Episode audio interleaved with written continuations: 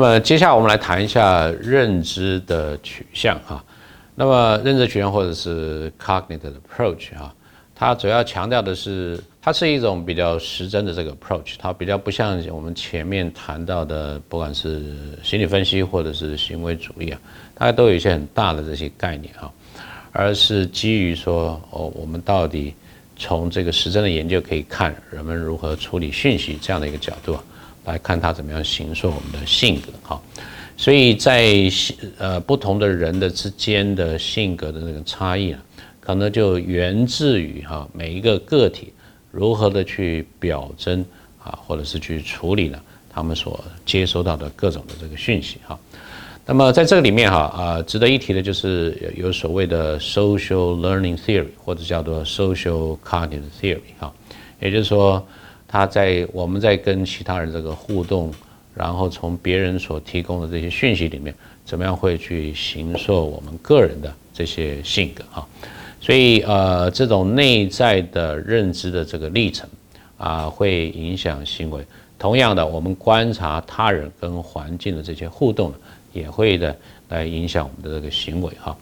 那么在这个认知的取向里面呢，大概有两个重要的人物啊，来值得跟大家提一下。一位是当年在美国 Stanford 大学啊任教的 Albert Bandura 哈，他虽然呃本质上是一个社会心理学家，但是他所发展出来的社会认知理论呢，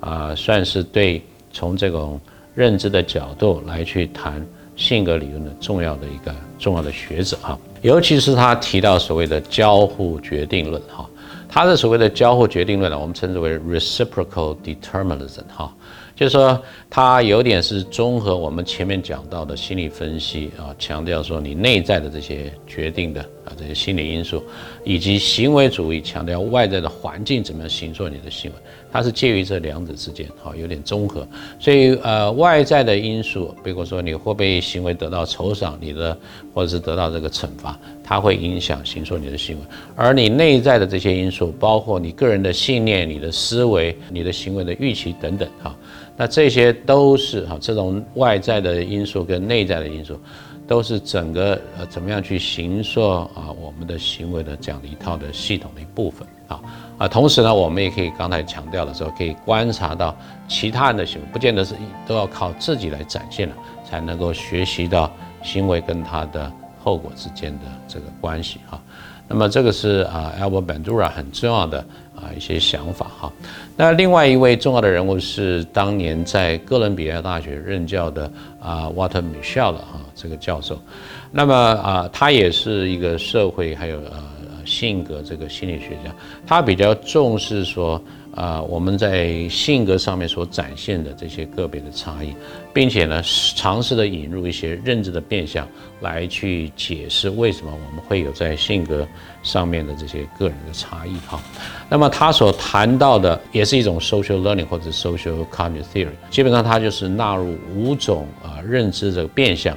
来试图的解释性格上的个别差异。包括所谓的能力哈，或者英文称之为 competence，就是你本身到底能够做些什么啊？你处理这个讯息能够导引你的行为。那再来是 encoding 的 strategy，当你在接受这个讯息的时候，你怎么样去编码，或者是怎么样注意不同的讯息的部分啊？再来你的期望哈啊，如果你得到这些讯息处理了之后，你预期可以产生什么样的行为？什么样的行为又会得到什么样的结果？好，你对这一套这整个的过程的。这种呃认知性的这个期望，还有主观的这个价值，什么是值得做的事情，什么是你做了之后能够得到酬赏的啊？这种主观的这个价值观哈。再来就是所谓呃自我管理的系统跟这个计划，就是 self-regulatory system 跟这个 plan，就是说你能不能够有策略的去安排什么时候要做什么样的行为，以至于可以期待它会得到什么样的后果。所以这种能力。编码的策略、期望、主观的价值以及自我管理的系统、计划等等，都是可以造成我们性格个别差异的重要的认知变相。而这个是瓦特米肖认为我们需要考虑的这个变相，来去理解性格的个别差异哈。那么在这个认知的这个取向里面，还有一个，当我们比较重视这个内在的认知的变相的时候，那么自我的这个 schema 哈，这个我们在前面在社会认知的这个单元的时候也跟大家介绍过哈。我们讲的这个 schema 呢，就是一种认知的结构或者这种认知的这个组织，来帮助我们知觉组织处理啊，怎么应用啊，我们所得到的这个讯息。那这个 self schema 主要是说有关于自己的啊，获得的各种有关于自己的讯息的这种认知的这个组织跟结构，它们来自于过去的这些经验啊，跟环境的这个互动啊，都是跟个人有关的哈。那么随着时间的这个推移，我们的 self schema 越来越发展的周延，它会越来越稳定，它就会形成我们个人性格的一个主要的。